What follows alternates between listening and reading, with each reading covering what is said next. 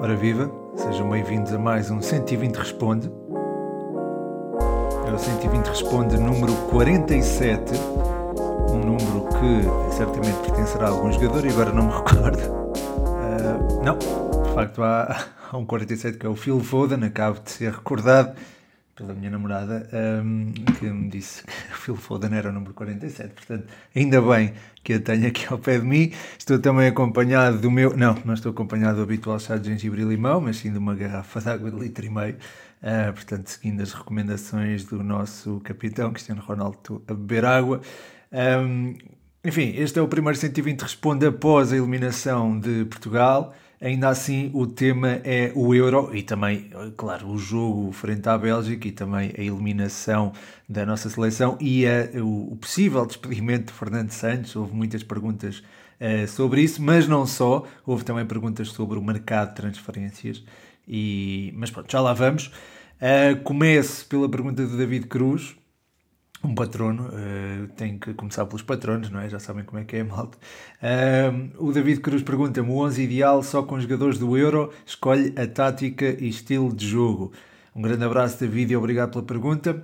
Eu gosto da possibilidade de poder jogar com dois esquemas táticos, eh, portanto, incluiria laterais que podem fazer de, centrais, eh, de forma a incluir uma linha de 3 e uma linha de 4, mas assumindo uma linha de 3, o Walker estaria presente, juntamente com o John Stones e talvez o Ruben Dias, porque fizeram um europeu competente e porque são jogadores que se conhecem bem do Manchester City. Depois na faixa esquerda o Spinazzola, porque pode fazer os dois flancos e tem, tá, está numa forma fantástica. E no lado oposto Kimmich pela cultura tática, podendo ao mesmo tempo oferecer verticalidade e, e superioridade no corredor central. Um, no meio-campo, queria ter dois médios trabalhadores, mas com capacidade de condução, um mais trabalhador que seria o Kanté e o outro mais criativo que seria o Locatelli. No ataque, gostava de ter um jogador com capacidade de, de, uh, dar, desculpem, de dar largura e com golo e outro com capacidade para interiorizar ou vir ao meio-campo buscar jogo se fosse necessário para apoiar o ponta de lança. Assim, Kevin De Bruyne entraria nesta segunda opção para apoiar alguém que conhece bem, o Lukaku. Uh, sobra o, o tal avançado que pode dar largura também e aí entraria uh, Cristiano Ronaldo, provavelmente, ou Mbappé Possivelmente escolheria eh, Cristiano Ronaldo para se poder alternar entre uma frente de ataque com um ou dois elementos mais adiantados. Portanto, está feio. Não, falta o guarda-redes, falta a baliza. Estou entre Donnarumma e Courtois. Talvez Donnarumma, que eh, só sofreu um gol até agora e tem estado muito bem eh, entre os postos.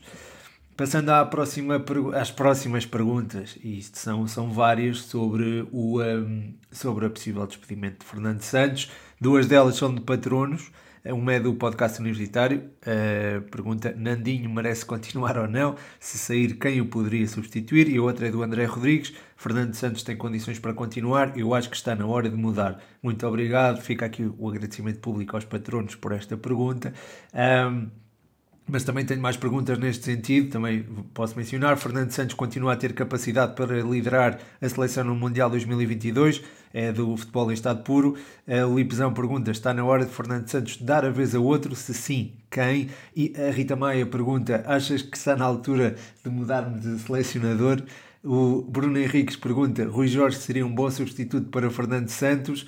Eh, Porto News 29 pergunta, a página de Instagram pergunta: Fernando Santos tem condições para continuar no cargo da seleção? João Mascote, eh, por fim, pergunta: Fernando Santos tem condições para continuar em 15 jogos em fases finais do Euro e do Mundial? Só ganhou 3 nos 90 minutos, tem 9 empates, ou seja, 80% dos jogos sem vitórias. Muito obrigado a todos pelas perguntas, um, grande abraço. Uh, são oito perguntas, não é? Ao todo são oito perguntas sobre a eventualidade de Fernando Santos abandonar o cargo de selecionador nacional. Honestamente, eu percebo, percebo perfeitamente a contestação de que Fernando Santos tem sido alvo quando uma das equipas com mais probabilidade de vencer a prova é eliminada numa competição como estas, ainda para mais nos oitavos de final, é normal que, que, se queira apontar o dedo a alguém e que se queira fazer rolar cabeças, como se costuma dizer. Neste caso específico, esta contestação vem na sequência de decisões que não agradaram à maioria das pessoas, como foi a inclusão do Danilo e do William no duplo pivô, no jogo frente à Hungria e à Alemanha, a abordagem que se adotou na partida frente aos germânicos e a incapacidade de inverter a situação, mesmo sendo óbvia a forma como eles atacavam e aparentemente simples a maneira de o anular, acabou por eh, fazer crescer o criticismo, digamos assim. essa, essas críticas à volta da abordagem e esse jogo contra a Alemanha são, a meu ver, legítimas, completamente legítimas. As críticas pela utilização de Danilo e William no duplo pivô também e têm de ser direcionadas à equipa técnica de Fernando Santos. Disse, não tenho dúvida e concordo com, com essas críticas e, enfim, mas lá está, não, não peço para, ainda não peço para fazer rolar cabeças. Mas eh, pronto, frente à Bélgica, eu acho que a equipa não podia fazer muito mais, ou até podia, mas não acho que aqui possamos apontar o dedo a Fernando Santos, mas já lá vou, até porque as próximas questões são, são sobre esse jogo. Ou seja, resumindo, é mau termos sido eliminados nos oitavos, sem dúvida alguma. Se podíamos passar terminando numa posição diferente, também acho que sim. Temos, suficiente, temos eh, futebol suficiente para a Inglaterra e para a Suíça, que seriam os outros adversários dos. O que foram, aliás, os outros adversários dos nossos companheiros de grupo, mas não sei se será suficiente para pedir a demissão do selecionador como se tem pedido. E porquê? Primeiro, porque nos deu dois títulos de seleções e deu-me deu a mim o dia mais feliz da minha vida. Claro que não foi só o Fernando Santos, mas foi ele também, e, e a crença que ele transmitiu foi quase contagiosa, como disseram até alguns jogadores em entrevistas após a conquista do Euro 2016. Depois, mesmo aceitando o argumento da sorte no Euro 2016 e o argumento das três vitórias, duas delas até com dificuldade, em 15 jogos de grandes fases finais, acho que Fernando Santos, ainda assim, tem um perfil de selecionador como uh, existem poucos treinadores. E porquê? Não tem a ver com a cultura tática, porque é muito difícil construir e vincar uma identidade num contexto de seleção, mas sim a forma como gera o balneário. E Fernando Santos é um homem inteligente nesse sentido. Não ouvimos dizer ninguém, ou não, uh, dizer que falem com o Carlos, como disse o Cristiano Ronaldo em 2010, acerca de Carlos Queiroz, quando lhe perguntaram porque é que a seleção tinha sido eliminada. Não sei se a pergunta foi essa, mas foi algo do género. Uh, não vimos jogadores uh, a ser riscados da seleção, como aconteceu com o Paulo Bento entre 2010 e 2015.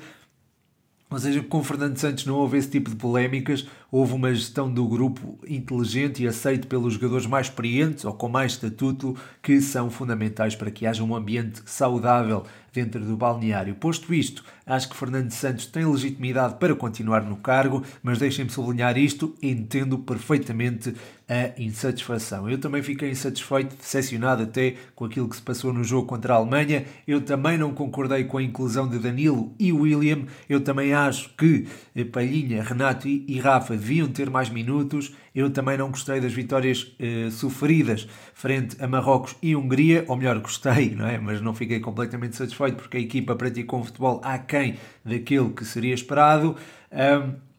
Eu também acho que tínhamos equipa para ir além dos oitavos de final neste Euro e também do último Mundial, mas acho que Fernando Santos fez o suficiente para resistir a estes precalços e tem competência para se manter no cargo. Quanto a um eventual substituto, Rui Jorge é uma possibilidade, sim, até porque conhece os meandros da seleção e já trabalhou com alguns jogadores nas camadas jovens, mas não sei como seria no futebol sénior.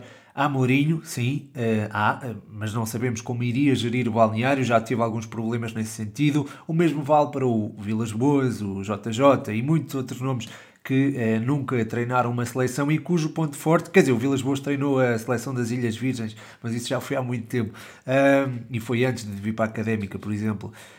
mas, mas lá está o ponto forte destes treinadores não é propriamente o relacionamento com os jogadores. Já foi, mas não é, porque as coisas mudaram entretanto. E também acho que existe uma escassez de substitutos, ou pelo menos a possível escassez de substitutos uh, que Fernando Santos. Uh, enfim, substitutos à altura de Fernando Santos, por assim dizer. Pelo que acho que Fernando Santos, perante este contexto todo, tem legitimidade para continuar no cargo. Não fiquem chateados comigo, eu sei que entendo perfeitamente a vossa insatisfação, mas uh, o perfil de Fernando Santos é bom para selecionador nacional, mostrou ao serviço da Grécia e também mostrou uh, ao serviço da nossa seleção. De seguida, uh, o Israel Kinsá, um grande abraço Israel, deixa-me aqui uma pergunta, o que faltou a Portugal, além da sorte, para marcar um golo contra a Bélgica? Uh, pergunta, há mais duas perguntas que vão no mesmo sentido, que é do Saidi. Ele pergunta o que faltou a Portugal frente à Bélgica e a do David Coelho, uh, que achaste de arbitragem, na minha perspectiva, esteve bastante mal. Obrigado, David. Obrigado, Saidi. Um grande abraço para vocês. Uh, de facto, a sorte foi um fator importante neste jogo. O jogo foi decidido num detalhe, num lance bem trabalhado pelo Torgan Hazard e que acabou no fundo das redes do Rui Patrício.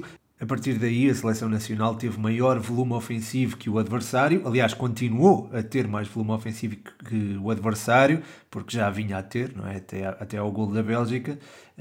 Mas acentuou esse volume com a entrada de João Félix, que deu maior mobilidade entre linhas, o que, juntamente com a explosão de Renato Sanches, inclinou o jogo para o nosso lado, mas não foi suficiente. Faltou, isso sim, alguma sorte. Faltou maior também, uh, maior eficácia na hora de rematar a baliza e faltou, se calhar, termos menos receio do adversário. Acho que houve demasiado respeito pela Bélgica, sobretudo na primeira parte, e podíamos, com maior exposição dos laterais, por exemplo, ter criado mais perigo. Na reação ao golo, Penso que podíamos ter arriscado um pouco mais, talvez com a colocação do André Silva mais cedo no jogo. Acho que a saída do Kevin De Bruyne permitia isso mesmo. Portanto, o que faltou, além da sorte, foi talvez uma equipa menos receosa e com mais risco. Mas acho que a sorte assume aqui o protagonismo entre as causas para a nossa derrota um, frente à Bélgica. Sobre a arbitragem, já sabem que não costumo falar, não, não leves a mal, David, mas não, não é meu hábito e também não me sinto competência também para o fazer, portanto, se não, se não te importares, deixo a questão, passo a questão. Mas obrigado por teres deixado uma, uma pergunta, David, e um, um, mais um abraço para ti. A seguir, tenho uma pergunta do Zé Carlos, 1806. Era, uh, pergunta: era expectável esta saída precoce da seleção, tendo em conta os últimos jogos? Bem, eu acho um abraço para ti, Zé Carlos, e obrigado. Eu acho que é aceitável perder com a Bélgica, afinal trata-se de uma das equipas com maiores condições de vencer o europeu, recheada de talento individual, ou seja, mesmo que os últimos jogos tivessem sido soberbos, que infelizmente não foram, teríamos pela frente uma seleção que era tão candidata a vencer o Euro como nós. Ou seja, não digo que seja normal sairmos tão cedo de um europeu, acho que isto foi o mais cedo que saímos de um europeu, uh, mas entendo perfeitamente a tua pergunta.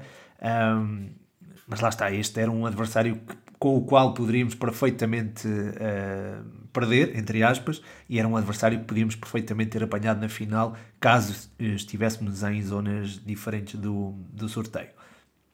De seguida, o Pisco pergunta: Pote, Nuno Mendes e até Palhinha mereciam mais minutos na seleção? Ótima questão, obrigado Pisco e um abraço para ti. O Palhinha é alguém que já teve minutos de seleção, aliás, antes do Euro e que já está familiarizado com as ideias do Fernando Santos e dos próprios colegas. Pelo que se há alguém neste trio que poderia justificar a titularidade, era ele. Aliás, comprovou com as exibições que assinou sempre que entrou. Quanto ao Pote e ao Nuno Mendes, tiveram o azar de ter vários jogadores mais experientes à sua frente. O Pote podia ter sido útil a ligar meio campo e ataque. O Nuno Mendes podia ter tido alguma utilidade quando precisámos de ter maior volume ofensivo no corredor. Nesse sentido, podiam ser úteis, mas não sei até que ponto estariam bem entrosados com as ideias da nossa seleção. Mas lá está, também acaba por ser algo relativo este aspecto, porque o Dalot fez a sua primeira internacionalização no Euro e esteve à altura. Ou seja, um, se o Dalot entrou bem, também podemos achar que eh, Pote e Nuno Mendes também podiam entrar eh, de forma eh, harmoniosa com aquilo que se com aquilo que com o futebol que, que, a seleção pratica. Mas concluindo acho que Palhinhas justifica mais minutos uh, ou justificava neste europeu mais minutos. Nuno Mendes foi importante para ter uma alternativa fiável para Rafael Guerreiro mas Pote acho que pode seria mais importante uh, no, no Sub-21. Aliás, eu, foi uma, é uma opinião que eu mantive já desde a convocatória do, do Sub-21 e acho que, enfim, é certo que podia dar algum, alguma ligação entre o meio-campo e o ataque uh, à nossa seleção principal, mas acho que seria mais útil no Sub-21, sobretudo não sendo utilizado no Euro 2020. A seguir tenho aqui duas perguntas do Spaninca, o João Maria Blanco e o Rodrigo Canhoto. O João pergunta para quando alguém novo na seleção? André Vilas Boas, Nuno Espírito Santo, Marco Silva, sei lá, algum? a pergunta é mesmo assim. O Rodrigo Canhoto pergunta o que vai ser desta seleção no Mundial sem Pep, provavelmente. Eh, um abraço para vocês uh, e obrigado pelas perguntas. O problema de escolher um novo selecionador tem a ver com o perfil de selecionador que, que mencionei até numa das perguntas de abertura Um selecionador pode ter uma cultura tática acima da média e não ter sucesso, porque não tem tempo para trabalhar a sua ideia de jogo. Isso é, e acho que isso é fundamental. Um selecionador tem, sobretudo, de saber gerir egos, e não sei se existe alguém em Portugal com o melhor perfil que Fernando Santos nesse sentido. Mourinho, acho que não. Nuno Espírito Santo também não. Marco Silva também não me parece. Ou seja, é difícil encontrar alguém com melhor perfil que o nosso selecionador atual. Eu sei que se pensará que ele não percebe de futebol, eu aceito que se diga isso, mas também tenho que dizer que ele percebe mais de futebol, ele e todos os que treinam ao mais alto nível, do que aqueles que não o fazem, ou pelo menos do que muitos que não o fazem. A comunicação dele para fora, para o público, não é a melhor, eh, aceito isso, não é a melhor, mas para dentro funciona bem, entre os jornalistas também, e ter alguém com este perfil é, que também sabe é, lidar com egos é, é difícil. E num contexto de uma, de uma grande competição, isso é importantíssimo. Quanto à ausência do Pep, não sei se se vai, ai, não sei se se vai verificar ou não. Eu gostava que não acontecesse. Precisamos do contributo dele, que tem sido exemplar ao longo dos anos. Aliás, ele continua a exibir-se ao mais alto nível, pelo que, avaliando a competência que revelou, eh, me parece pronto para dar sequência e formar com o Ruben Dias a dupla de centrais que precisamos. De seguida, o um tipo faz-me aqui uma pergunta eh, relacionada com a Dinamarca. Achas que a Dinamarca pode chegar à final do Euro? Muito obrigado, um abraço para ti. Não sei, não sei se a Dinamarca pode chegar à final do Euro. Aquilo que se consegue sentir neste momento é uma equipa bastante confiante, com capacidade para dar resposta a grandes desafios e com aquela motivação extra de dar o europeu ao Eriksen ou de ganhá-lo em honra do, do Christian Eriksen. Acredito que possam eventualmente chegar às meias finais, porque têm uma equipa com mais argumentos técnicos e táticos que a República Checa, mas isso nem sempre chega, não é? Até porque a seleção checa é muito forte fisicamente, por exemplo, e tem sido muito difícil de bater, mas isso deixo para a próxima questão, que é do Diogo Pires. Eh, ele pergunta o que achas da República Checa. Obrigado, Diogo, e um abraço para ti. Eu tenho dito no, no Eurodiário, tanto nas plataformas habituais de podcast como no Patreon, em patreon.com.br futebol 120, que esta República Checa é uma equipa que gosta bastante de levar o jogo para o lado mais físico e isso acaba por condicionar os seus adversários. O duplo pivô, que tem sempre o Susek e que pode ter ou o Holles ou o Kral, é fundamental para que a equipa tenha essa tal vantagem para que depois prolongue o jogo eh, rumo ao meio-campo contrário. Normalmente faz essa transição com bolas longas, uma troca constante de bolas entre os dois homens das alas, seja o Boril e o Yankto, seja o Mazopust e o Kufal, com o apoio de Darida, que esperam, trocam a bola, esperam até a integração de pelo menos um elemento de duplo pivô na área contrária, juntando-se a Patrick Chico para oferecer soluções para cruzamentos. Se a bola entrar bem na área, melhor. Se não entrar, ou se ganha uma bola parada, onde a República Checa é fortíssima, ou há uma capacidade de recuperação tremenda, sem medo de recorrer à falta. É assim, aliás, que esta equipa impede os seus adversários, de trazer o lado mais técnico do jogo uh, ao de cima. Portanto, uh, é através do recurso à falta que condicionam, portanto, os adversários. Quer dizer, posso mencionar o recurso à falta, mas também posso mencionar o, a forma como impõe o, o, lado físico. Às vezes não resulta em falta. Eu estou a mencionar a falta porque a intenção é mesmo essa: é parar a, a jogada contrária. Se, se parar a, a, a jogada contrária tendo posse de bola, ainda melhor, não é? Mas normalmente a República Checa recorre à falta para o fazer e é algo legítimo dentro das leis, portanto é algo que se pode fazer e sem dúvida que a abordagem desta equipa é muito inteligente, tem também. Hum, digamos, a base do Slavia de Praga dentro de si e isso acaba por, eh, por beneficiar bastante esta, esta seleção. Não sei se conseguirá passar a Dinamarca ou não, uh, será um jogo sem dúvida interessante de acompanhar, mas uh, lá está, eu, esse jogo, essa antevisão, uh, farei. não, não é amanhã, é na, é, na, é na sexta. Irei fazer a antevisão a esse jogo na sexta mas é exclusivo patronos, portanto já sabem, patreon.com.br futebol 120. A seguir, tenho uma pergunta do Lipzão, é o teu top 5 de jogadores que merece um melhor clube que o atual é, dentro do Euro 2020. Obrigado, Lipzão, um abraço para ti. Tu sugeriste o Renato Sanches e mostrou sem dúvida alguma que é um deles, um Liverpool, fala-se do Liverpool, por exemplo. Também acho que o Robin Gosens é alguém para um clube de topo europeu, lembrando, lembrando assim de repente Uh, o Damsgaard da Dinamarca pode ir muito além da Sampdoria, diria. O Locatelli também merece estar no meio campo de uma Juventus, por exemplo, e não no Sassuolo. Sobra um, talvez o Alexander Isaac, mas isto pensando no momento e talvez esquecendo-me de alguém. Lembrei-me do Isaac e do Locatelli, talvez porque fiz um vídeo sobre eles no TikTok, a falar dos jogadores que podiam surpreender neste Euro. Também podem passar por lá pelo TikTok, é, 120 Futebol. Por acaso, já agora, aproveito para mencionar isso. Um, epá, tive um vídeo, coloquei um vídeo do Renato Sanches e aquilo atingiu, enfim, níveis estratosféricos de, de adesão. Foi 30 mil likes, foi cerca de meio milhão de visualizações, foi uma coisa louca. Depois publiquei um do Palhinha e eh, foi, andou à volta de 3 mil ou 4 mil likes também. Foi, enfim, foi. Tive uma exposição como não costumo ter no Instagram, por exemplo. E pronto, olha, passem por lá, vejam se, gostam do conteúdo e se é para continuar. Estes números estão promissores, portanto, se calhar vou mesmo continuar a lançar conteúdo lá. A seguir, uma pergunta do podcast universitário. Grande Rafa, um abraço para ti. Mais um que mereces. Uh, ele pergunta-me que saídas uh, esperas nos três grandes. Um, ora bem, três grandes, portanto, académica, não é? Estou a brincar, sei perfeitamente o que queres dizer, saídas que espero. Uh, bem, há rumores de que o Sérgio Oliveira pode ir para a Fiorentina e, tendo tido presença no Euro, acho que estaria na altura certa para ser vendido, até porque não sabe quanto é que, como é que irá correr a próxima época, não se sabe se irá ao Mundial, portanto, se calhar está na altura certa para ser vendido. Depois, Corona é também uma hipótese, até porque termina o contrato na próxima época e tem a Gold Cup, creio eu, que o poderá valorizar. No Sporting, Palhinha valorizou-se bastante no europeu, diria, mesmo com poucos minutos, mostrou o futebol que tem nos pés e pode perfeitamente protagonizar uma saída eh, nos pés e na cabeça, porque ele tem, um, tem uma inteligência que é, é, é incrível. Também se fala em Nuno Mendes e Pote, acredito mais na saída do primeiro do que na do segundo, portanto, Nuno Mendes acho que à partida terá mais mercado do que Pote, para já. No Benfica, uh, Seferovic pode sair dado o excesso de avançados e, e, a campanha da Suíça no europeu. Gilberto, acho que é um dado adquirido, vai mesmo sair.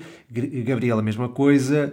Vlaco Dimos também em colisão com Jorge Jesus e depois de perder a titularidade para o Elton Leite será um jogador com possibilidade de saída e penso que não me esqueço de ninguém. É possível que possa estar a esquecer de alguém, mas hum, dos nomes que me vêm à cabeça, assim de repente, dos três chamados grandes, porque um dos grandes é académico, são, são de facto estes. Por fim, tenho aqui três perguntas do Bruno Gabado. Ele pergunta-me: Krovinovic pode explodir esta época com JJ? Tem qualidade para tal? Uh, Nesonzi parece ser um bom jogador para o Benfica e Renato foi o melhor jogador deste Euro 2020. Muito obrigado, Bruno. Um grande abraço para ti. Krovinovic tem capacidade para explodir, sem dúvida alguma. Agora, se isso vai acontecer ou não, não sei. é um jogador com capacidade para integrar este 3-4-3 que Jorge Jesus eh, utilizou na parte final da época, partindo de uma das alas e interiorizando, enquanto permite a projeção de um dos laterais. Quando falo das alas, falo de, no setor ofensivo. Também pode jogar mais recuado, no apoio, por exemplo, a Darwin e Gonçalo Ramos, num esquema de 3-5-2. Portanto, há condições para que ele se possa afirmar. Não sei em que eh, os níveis físicos que apresenta, e, mas sei que isso é bastante importante uh, para Jorge Jesus, é bastante valorizado por ele. Quanto a Nezonzi, é um jogador de grande nível, tem 32 anos, é certo, mas na sua posição essa idade não é propriamente um obstáculo e ele tem apresentado um futebol perfeitamente competente num contexto competitivo como é o campeonato francês. Ou seja, sim, pode perfeitamente encaixar neste Benfica, sendo o tal 6 mais físico que Jorge Jesus não costuma dispensar.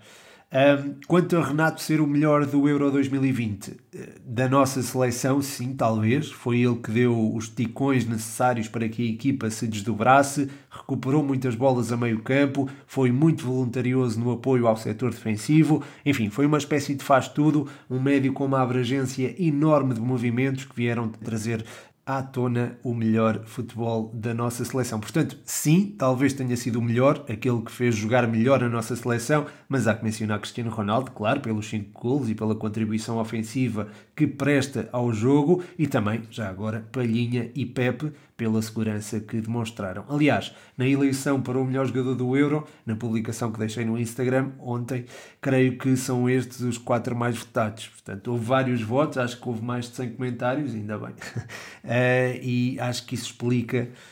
Um, de facto, o campeonato que estes quatro fizeram, ou, ou aquilo que deram à equipa, sobretudo o Renato Sanches, acho que o Renato é mesmo mais votado pelo, pela malta, pela comunidade 120. E pronto, chega ao fim mais um 120 Responde, espero que tenham gostado. Hoje eh, sai num, num, dia diferente do habitual, costuma ser à terça, hoje saiu na quarta-feira. Uh, isto por causa do Eurodiário. Saiu ontem em Eurodiário e para não estar a amassar com, com demasiado conteúdo também fica, ficou para hoje o 120 Responde. Muito obrigado a todos pelas perguntas. Uh, oito perguntas foram sobre o mesmo tema, o que é curioso, mas uh, percebo-as perfeitamente e acho que se justificaram plenamente. Agradeço a todos os que fizeram perguntas, agradeço a todos os que ouviram até ao fim, agradeço também publicamente aos patronos pelo apoio que dão, o importante apoio que dão à continuidade deste projeto. E à minha namorada. A minha namorada também quis aparecer, também agradeço à minha namorada. então, tem de ser gravado. A comunidade 120 tem que saber. Uh, agradeço a todos. O meu nome é Pedro Machado e este foi mais um 120 Responde.